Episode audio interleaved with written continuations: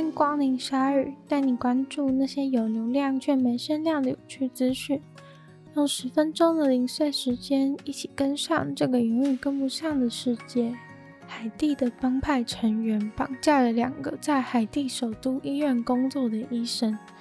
海地才刚刚发生了七点二级的地震，造成了超过两千两百人死亡，超过七千个房子完全毁坏。三万个家庭流离失所，而这两位医生本来都忙着治疗那些地震的伤患，因为绑架的事件，一些医疗场所还关门抗议。绑架事件是在这周的星期二、星期三发生的，民众极力希望控制这些肆无忌惮的暴力犯罪事件。地震状况都已经很糟了。还有这些暴力集团的人在干扰地震之后的修复善后，大家不要觉得就只是一两个医生被绑架而已，会有多大的影响？但其中一位被绑架的医生是海地国内少数几位的骨科外科医生。现在地震灾后最需要的就是骨科医生，因为一定很多人在地震中骨折。送来的病患四十八个里面就有四十五个人是需要骨科手术的，所以这位医生真的对于资源没有那么充足的海地来说非常的重要。在首都近郊的几个帮派，这周稍早宣布了停战，让地震复苏团队能够顺利的进到他们的地盘。会愿意这样做，也是因为他们的区域算是地震当中数一数二严重的。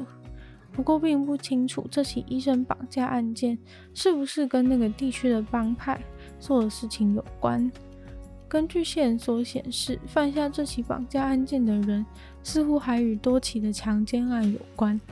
而另一位被绑架的医生，则是一位妇产科医生，是在去进行剖腹手术的过程中被绑架的。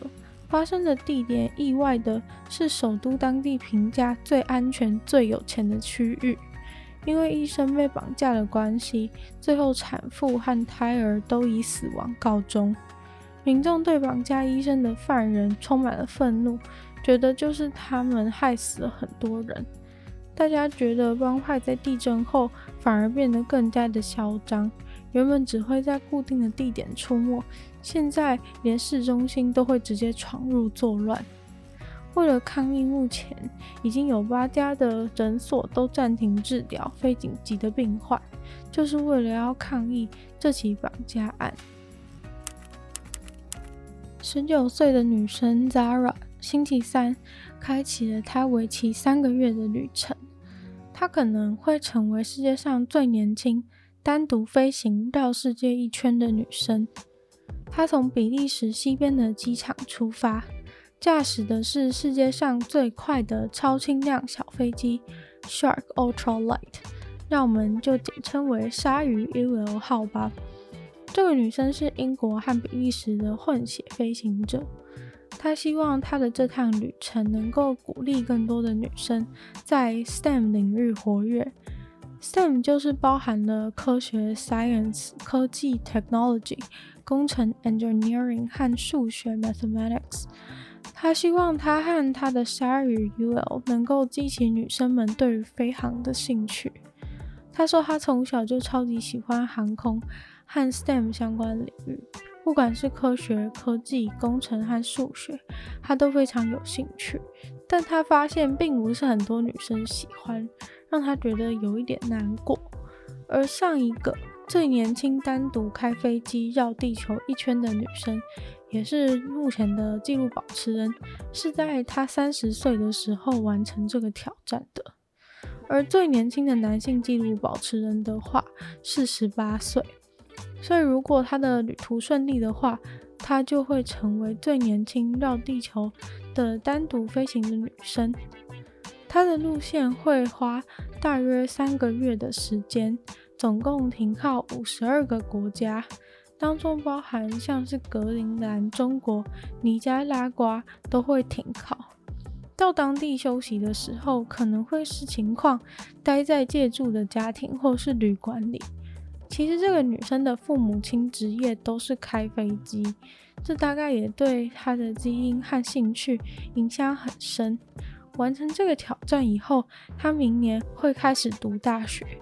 然而年纪轻轻就已经把飞机开得这么好的他，未来并不只是想要当机长，而是梦想成为太空人，因为他非常喜欢冒险。大概地球的天空已经没有办法满足他。他说太空就是最大最广阔的冒险，所以他当然想要去。很有名的 Netflix 纪录片《虎王》，不知道大家知不知道，是关于一个老虎动物园饲养老虎违反法律的现代犯罪纪录片，算是二零二零很红的一部。虽然我没有看。总之，现在的经营者已经同意了要放弃这个虎王里面动物园的动物，交给美国政府处理。因为这个动物园在去年十一月的时候就被政府起诉。起诉动物园的经营者和他的老婆违反《濒临绝种动物法》还有《动物福利法》，原因当然就是因为对这些濒临绝种的动物没有人性的对待，简单来说就是虐待啦。他们经营一个叫做 Tiger King Park 的老虎乐园，但 Netflix 虎王里面出现的人物并不是他们，因为这对夫妻是在原本的虎王怪人乔离开以后接手的。这对夫妻在二零二零八月的时候失去了他们的动物园执照，因为来集合的人认定他们的动物园环境太糟糕。在今年一月，美国地方法院的法官就下令要先阻止这对夫妻做任何动物繁殖，并把他们目前有的未成年小狮子、小老虎都送去联邦政府，其他的动物也都不能展示。几个月后，美国执法单位在野生动物保育单位的协助之下，把他们动物园大约七十只的动物都带走。执法单位表示，这次的行动应该足以让大家都知道，他们是认真的在对待野生动物保育法、濒临绝种动物法。如果有人不正常对待、伤害、饲养这些野生动物的话，他们就会直接出动，带走你伤害的动物。而现在，这对夫妻终于屈服了，把剩下的六十一只还在动物园的动物给交出去，当中包含了刺猬啊、山猫、浣熊、狐狸和骆驼等等。之后，这些动物应该就会被送到安置的场所。一位意大利毒品走私嫌犯被逮捕了。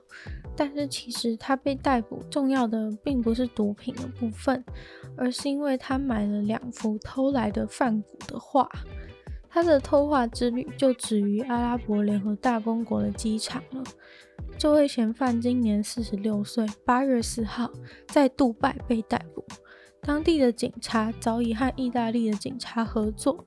其实这个偷画贼是蛮厉害的。因为他已经从二零一六年跑路，跑到了现在才被抓到。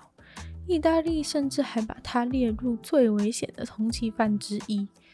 这是一个战线很长的偷画故事，一切要回到二零零二年，这两幅梵谷的画在荷兰的阿姆斯特丹被偷。到了二零一六年，过了十四年，这两幅被偷的画。竟然出现在了意大利南部第一大城市那不勒斯的 villa 里面。这两幅画各自的市值大约是五千万欧元。位于那不勒斯的 villa 是由一个犯罪组织所拥有的。警察说，那个犯罪组织是毒品走私洗钱的大本营，而他们和另外一个以南意大利为中心的帮派关系匪浅。于是他们把线索追着追着，才终于找到那幅画，并成功的在阿拉伯联合大公国把人给逮捕了。梵谷的两幅画终于在快二十年后讨了回来。今天的鲨鱼就到这边结束了。喜欢鲨鱼的朋友，记得帮鲨鱼分享出去。可以的话，在 Apple Podcast 留星星，写下你的评论。也非常欢迎在任何有留言区的地方留下你对鲨鱼新闻内容的感想。我都会在回复哦。那也可以去收听我的另外一个 podcast《女友的纯粹不理性批判》，里面有时间更长，分享一些议题或者推荐影集的内容。那也可以订阅我的 YouTube 频道，或是追踪我的 IG。那就希望小雨可以在每周二、四、六顺利与大家相见。那我们就下次见喽，拜拜。